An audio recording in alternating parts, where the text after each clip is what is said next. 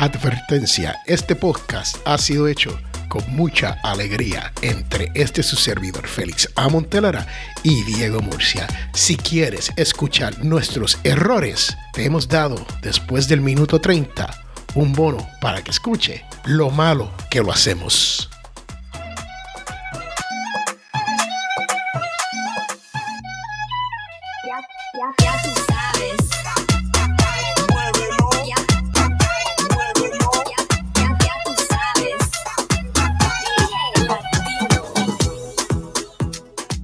...14 de enero del 2022. Y estamos en el segundo programa de la Escuela del Podcast de este año.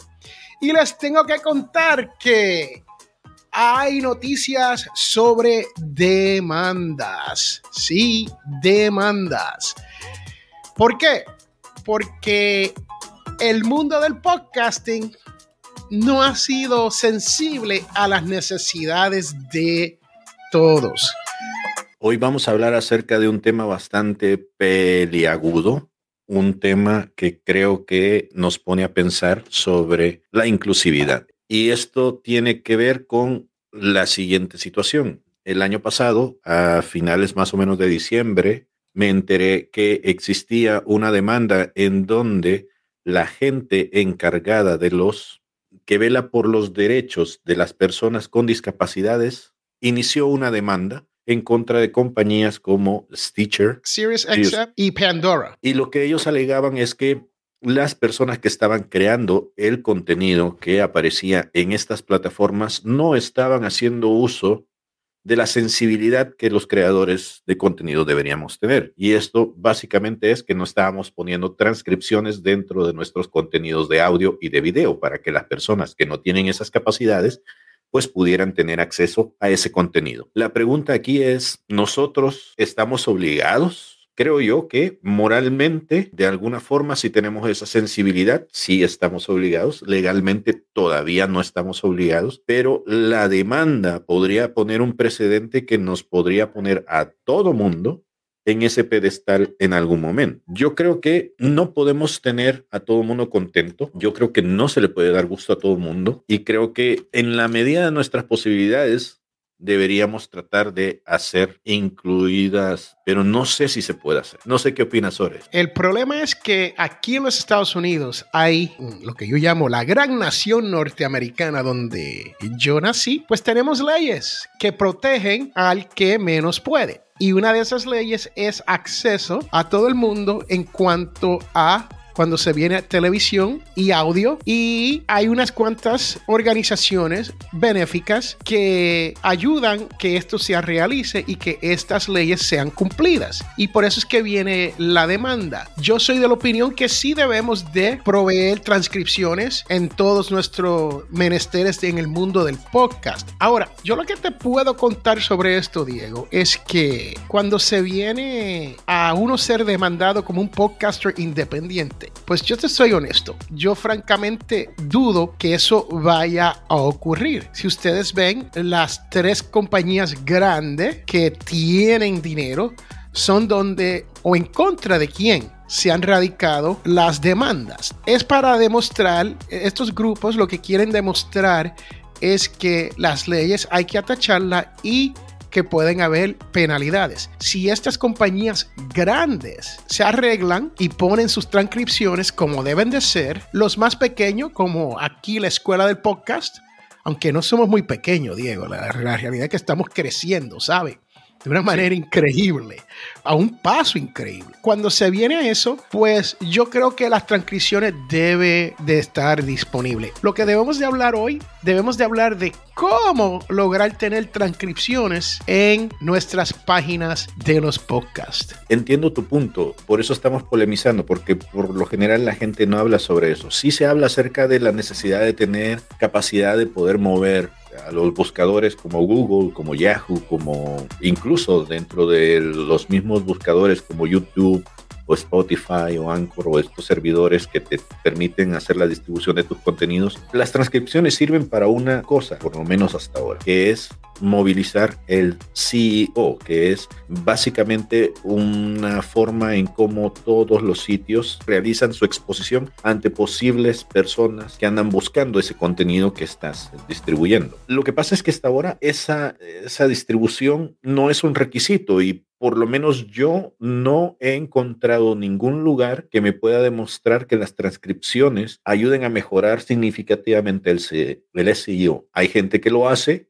y asegura que sí, que eso ayuda a la visibilidad. Y hay gente que lo hace y asegura que en realidad no ha visto mayor cuestión, pero lo hacen por el hecho de que creen que la comunidad que no tiene capacidad de visibilidad, que no tiene capacidad de escucha, podría disfrutar de este contenido si lo está viendo o si lo está leyendo o si hay alguna otra forma de inteligencia artificial que les permita hacer acceso a esto. La cosa es que ahorita no es una obligación. Lo que podría pasar con esto es que, ok, ¿qué pasa si las Cortes de Estados Unidos dicen sí, es una obligación? Pero ¿quién está dentro del rango de esta demanda obligado a hacer eso? ¿Están las compañías a exigirte a que cada vez que subas tu contenido que es gratuito, que lo estás haciendo sin que nadie te pague? ¿O o nada más es un requisito que le podrían imponer a las grandes empresas y ahí ya no entraríamos nosotros. No sé, es, es, como un abanico demasiado grande, ¿no?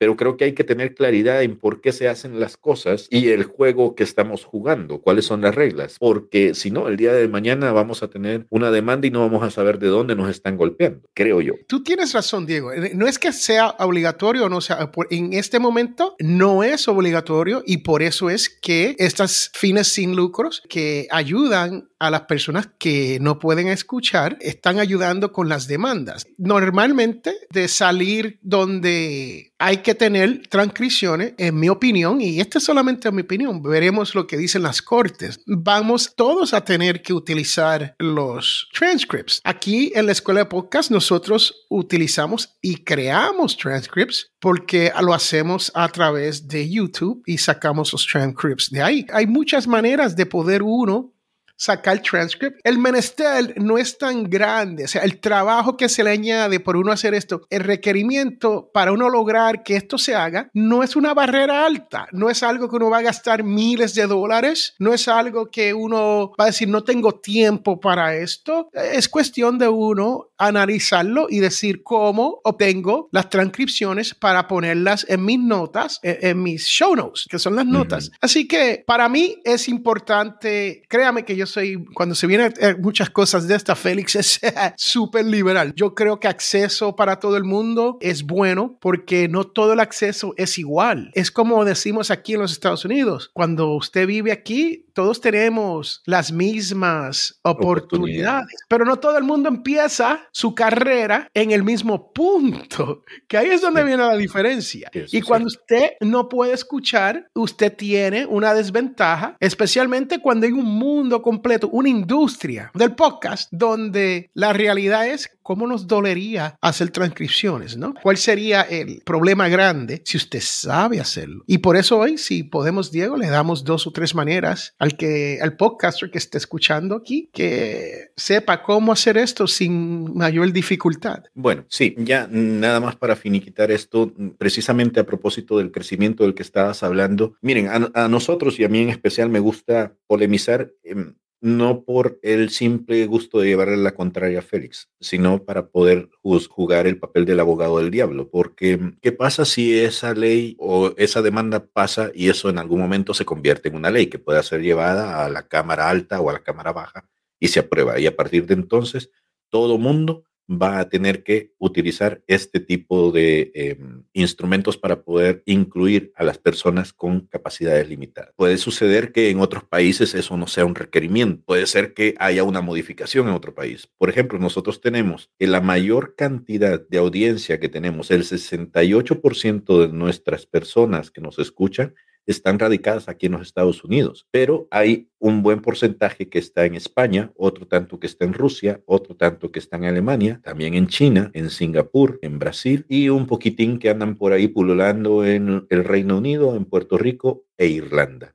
Ahí es donde está nuestra mayoría de audiencia. ¿Qué pasa si ahí tienen leyes diferentes? ¿También tendríamos que hacer cumplir esas reglas también? ¿O simplemente vemos qué es lo que vamos haciendo según nos va acomodando nuestro compás moral? Yo creo que al final el compás moral es el que va a prevalecer entre todos nosotros. O sea, sí, vamos a tener que estar obligados a seguir esas leyes pero también el compás moral es el que me va dictando. Mira, es como todo, ¿no? A veces le puedes dar gusto a unas personas, pero no siempre le vas a poder dar gusto a todas las personas. Y eso no te tiene que impedir poder crear contenido. Te voy a poner un ejemplo para la persona que esté escuchando, va a haber una pausa y la pausa es porque vamos a poner un video donde alguien está hablando, pero con el lenguaje de señales y va a haber transcripción abajo para que usted pueda leer. Pero esto es lo que escucha una persona sorda cuando nosotros estamos siendo un podcast sin transcripciones. Aquí le vamos. Le voy a dar al browser para que ustedes vean. Se los voy a poner. Le voy a dar play para que ustedes vean lo que está ocurriendo aquí. Se conoce como Deaf News, esto es en inglés, y ahí va el noticiero, ha comenzado y está haciendo las señas para que la persona de no escucha pueda entender las noticias en su totalidad. Pero ¿qué está ocurriendo? Que si usted ve abajo, hay letras diciéndole lo que está ocurriendo. So, yo me callo ahora por un segundo y esto es lo que una persona que no escucha ve cuando hay contenido de podcast sin transcripciones. Ahora, Diego, dime tú, ¿por qué tú crees que tú puedes entender lo que esta persona está diciendo? Sí, a las transcripciones que YouTube hace. Estas las genera automáticamente y están los idiomas más populares del mundo ahí. Se pueden activar cuando uno simplemente le da al botón que aparece ahí donde está la ruedita de los settings del video. Si ustedes se van a la parte de abajo de cualquier video dentro de YouTube, ahí las pueden activar. E incluso YouTube tiene la capacidad, como les enseñábamos en un video anterior, de poder traducir de un lenguaje a otro lenguaje. En este caso creo que eso es lo que están haciendo, ¿no? Están traduciendo del lenguaje de señas a un idioma en inglés. Pero se puede hacer también de un idioma en español a un idioma en inglés o cualquier combinación que se les ocurra. Y déjame leerte, Diego, aquí hay unos comentarios debajo de este video. Este video es de YouTube y es una noticia que se llama Deaf News en inglés. Y dice, gosh, wow, Hope NAD, que es la quien está demandando, will be strong and stay open deaf communities needed. El otro dice, it is unfair for our deaf and hard of hearing citizens to listen to inaccessible podcasts. I agree with NAD, the American Disability Rights Association and New York Disability Rights Association, all filing lawsuit against three major podcast corporations. I reside in the area of Rochester, New York, having its largest deaf and hard of hearing community in Monroe County. Otro dice, I agree. It would be nice to have all podcasts provide all transcript for any news. Y hay otra que dice, thank you, thank you, thank you. Y sigue y siguen y siguen los comentarios. O lo sea, cual nos trae el punto, ¿no? De que la comunidad lo está pidiendo básicamente a gritos, la comunidad impedida eh, de, de, los sentidos estos de, de, de, escucha. Y creo que es una buena medida, una buena movida, creo que se necesita y la gente estaría receptiva. Yo creo que es cierto. Eh, no hemos estado siendo sensitivos a las necesidades de las personas que no pueden escuchar yo voy a muchas conferencias de podcasting y siempre hay un grupo de personas que no pueden escuchar dentro del mundo de las conferencias de podcasting. Y hablan sobre este, este tema, es lo que dicen, es de esto que por una de las razones que ellos van es porque ellos quieren ser incluidos en el mundo del podcast y, y quieren que uno no se olvide, porque imagínate, Diego, todo el contenido que estamos creando y estas personas tiene la desventaja de no tener acceso a esto. I mean, yo opino lo que opinan ahí las personas dentro de esos comentarios. No es justo. Muy bien. Bueno, vamos a la forma en cómo se activan estas cosas. Ya les comentaba que si ustedes van a cualquier video dentro de YouTube, ojo, que sea de estos eh, idiomas populares, porque yo lo he tratado de hacer con chino y con coreano y muchos no tienen esa capacidad. No sé si es porque eso tiene que ver con que cuando estás subiendo un video a YouTube tienes que darle permiso a YouTube para que te genere los, eh, las transcripciones en automático. Pero si le has dado este permiso o no has restringido esa capacidad, en la parte de abajo, no sé si Félix me puede ayudar con la pantalla ahí que él está compartiendo para irnos hacia la parte de abajo del video, arriba de donde están los comentarios. ¿Aquí? Sí, aquí donde se ve los, la redita debería a la par, en medio está la opción para activar los subtítulos. Esos subtítulos luego se pueden sacar de ahí haciendo la activación a través de los tres puntos que estaba mencionando Félix, que está un poquitín más abajo, ahí por donde está el botón de, de subscribe.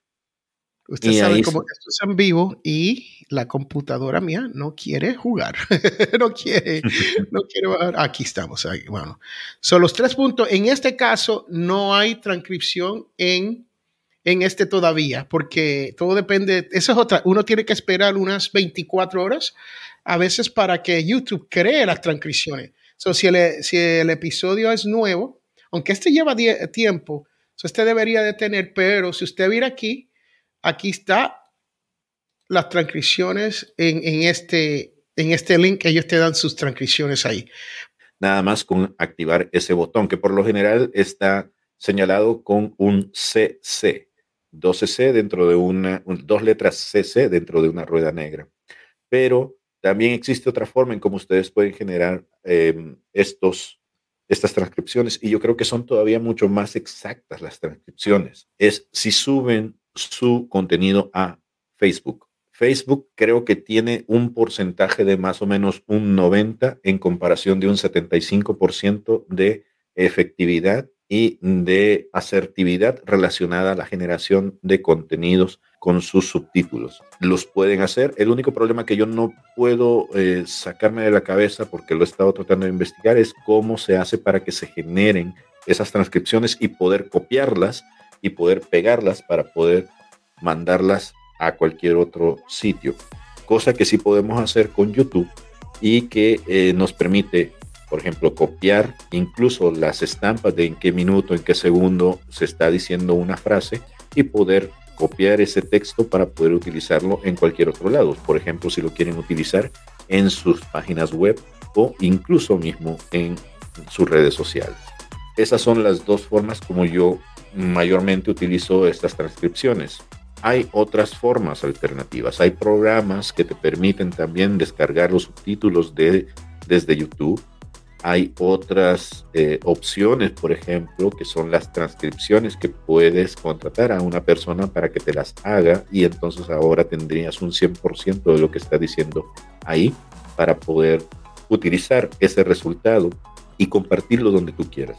Y Diego, para el idioma en inglés, que es, es lo que nosotros hacemos aquí en Audio Dice Network, que hacemos podcast para personas que hablan inglés, organizaciones que hablan inglés y The Script es uno de esos muy buenos donde usted somete el audio a The Script, es por pago, puede utilizar un tiempo gratis, unas cuantas horas si no me equivoco, pero en The Script usted pone el audio y eso crea una transcripción por lo general bastante exacta y en The Script lo, bonito es que tú puedes editar audio con simplemente eliminar palabras. es mucho más fácil hacerlo de esa manera, pero tienes la ventaja de que puedes utilizar The Script para crear de, un audio tuyo, de un MP3 o un waveform, tu propia transcripción.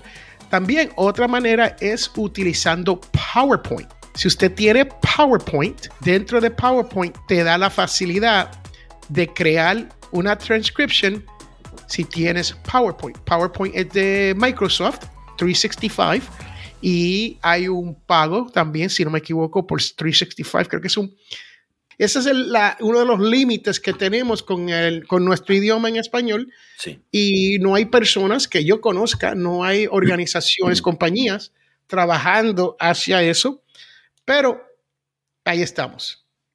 Otro, otro de los programas que déjame, se los comparto, que yo utilizo, por lo menos para las cuestiones que son en inglés, es este, se llama Otter. En inglés, Otter, en español, Otter. Otter, AI.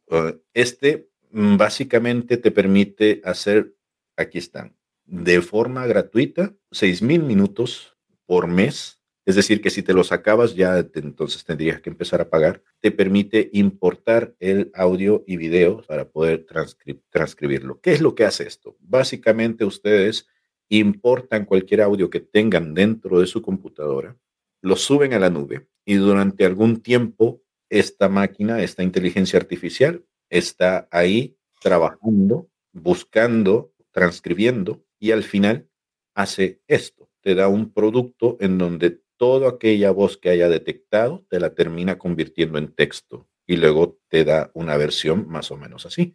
Una vez que ya está lista, ustedes pueden darle play al botón que les estoy mostrando en la parte de abajo y empieza a moverse el cursor. Se los voy a mostrar. We all know how much time it can take to create content. And when you're juggling between writing for your blog, so una vez que esto ya está aquí, ustedes a través de esta reproducción pueden hacer ediciones y pueden meterse a trabajar. Aquí les da una pantalla que sale y flota dentro del sistema con las claves que pueden utilizar con el teclado para poder moverse a través del texto. Con esto ustedes pueden dirigirse hacia alguna palabra que no esté bien escrita y luego pueden editar para poder transcribir mejor o darle algún retoque a la transcripción que les ha dado, porque todo esto ha sido creado gracias a la inteligencia artificial. ¿Qué requisitos necesitan para poder hacer estas transcripciones y que éstas sean lo más cercanas a la realidad posible de lo que ustedes están hablando y de lo que la gramática de su idioma les pida? Bueno, que haya muy, muy poco ruido de fondo, que la gente pronuncie bien las palabras para poder transcribirla. Puede estar maldecía, así como yo, maldecía. No, sí, sí, lo puede decir, pero si alguien no sabe pronunciar una palabra, puede ser que la inteligencia artificial confunde esa palabra y te ponga otra. Por ejemplo, aquí tenemos esto. Aquí deberías decir, that is why we build Coffee AI. Y en realidad la máquina lo que captó fue build, otra palabra totalmente diferente. Pues vienes, la editas y le das la forma que quieres. ¿no? O que la pronunciación es súper importante cuando uno está grabando. Sí, exactamente. Lo que me gusta de este programa es que, por ejemplo, siendo periodista, a mí me aliviana mucho la carga porque puede diferenciar entre un hablante y otro hablante y como saben los periodistas solemos realizar entrevistas, entonces a veces está mi voz y a veces está la de una persona o de dos personas al mismo tiempo. Este programa se encarga de separar quién está diciendo qué cosa. No es perfecto, no es un programa perfecto, pero yo que lo he utilizado creo que te ahorra el 50 o hasta un 60 o 70% del trabajo que tienes que hacer para poder transcribir estas cosas que antaño se hacían a mano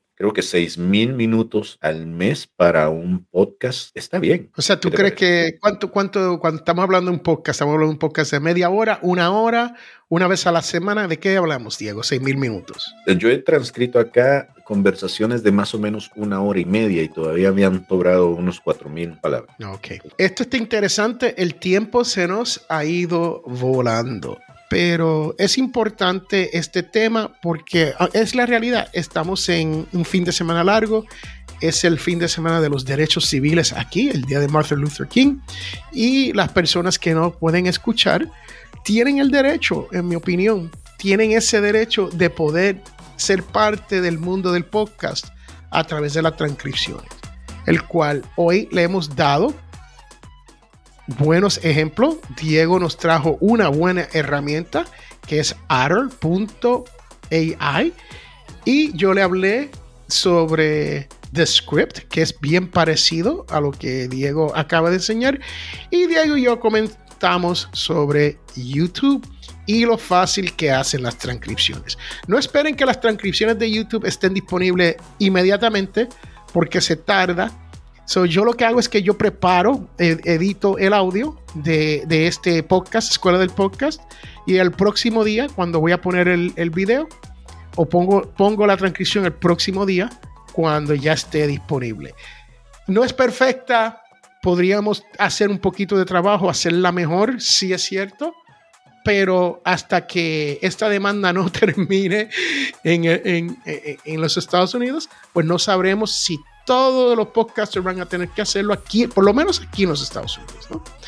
Y como Diego dice, yo creo que lo moral es súper importante y uno debería de hacer lo que uno pueda por hacerle la vida mejor a otra persona.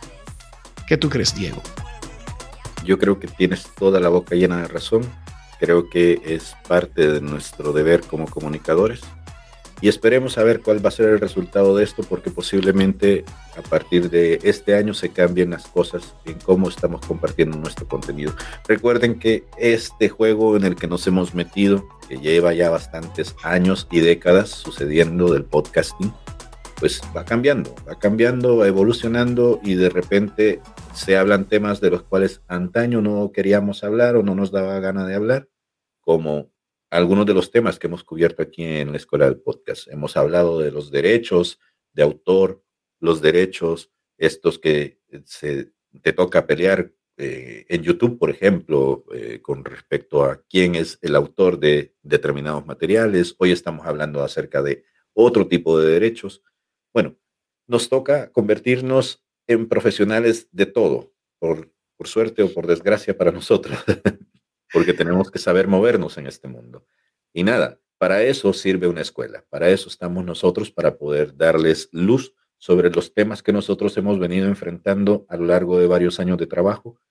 Y les invitamos a que nos sigan, que nos eh, busquen a través de nuestro contenido, que busquen la escuela del podcast.com, escuela del podcast.com, no nos confundan, y a que nos sigan escuchando. Gracias por estar pendiente de nuestros contenidos. Félix, creo que es tiempo de irnos. Bueno, yo soy Félix Montelara. Ha sido un placer estar aquí en el día de hoy contigo. Recuerde, enero 14 del 2022. Vamos a tener un fin de semana largo. Espero que ustedes disfruten de este fin de semana si viven en la gran nación norteamericana. Está frío, en, está frío, está frío. Y yo lo que quiero dar es las gracias por estar aquí. Si usted quiere una consulta conmigo, o con Diego, o conmigo y Diego, puedes pasar por escuela del podcast.com y nosotros te vamos a dar 15 minutos gratis. 15 minutos, una consulta sobre cómo mejorar tu podcast, cómo crecer tu podcast, cómo hacer que tu podcast te dé un poco de dinero, que es sumamente importante si usted puede lograr eso, ¿no? Entonces, y si nos cae bien, Diego, ¿qué tú crees? ¿Le podemos dar otros 15 minutos? No. Le podemos hacer lo que quiera. si nos cae bien, podemos hablar por siempre, ¿no?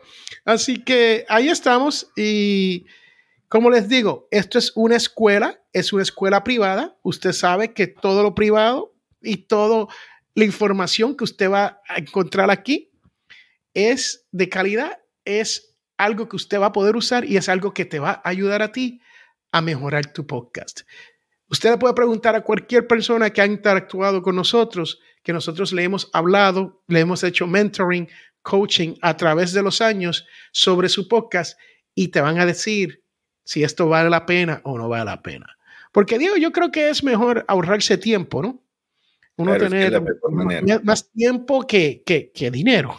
no, yo creo que hay que tener dinero y más tiempo. No, estoy desgarrado por, por ese tema.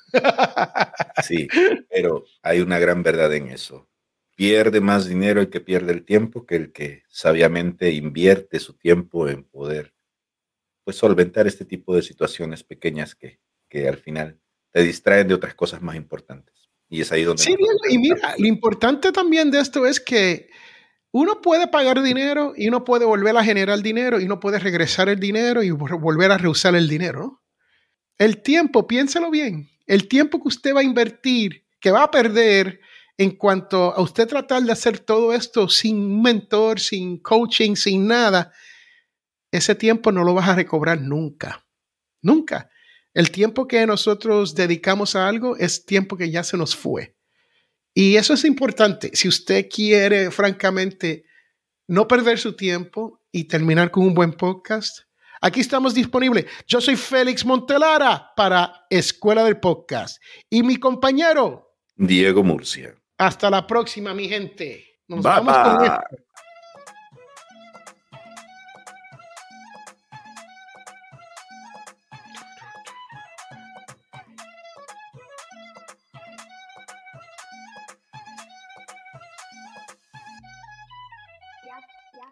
Y esto se ha acabado. Aquí estamos intentando hablar sobre el, la música, el ducking, ¿no? Y estoy haciendo esto yo para la prueba después que terminemos todo esto. Así que con eso los dejo. Les voy a dar un adiós y quiero rehacer la introducción porque esta, esta es una grabación. Esta es la grabación lo que usted ve es behind the scenes del podcast, escuela del podcast. Y les cuento que cuando usted escucha el audio, el audio no se escucha nada. no, no, no, es como todo esto, ¿no?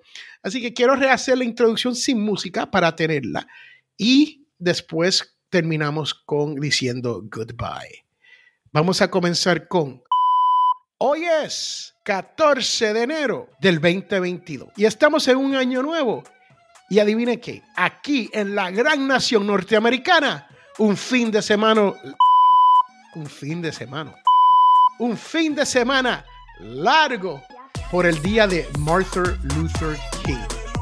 Si ustedes quieren saber de historia de derechos civiles, por eso es que estamos hablando hoy del tema que Diego nos trae.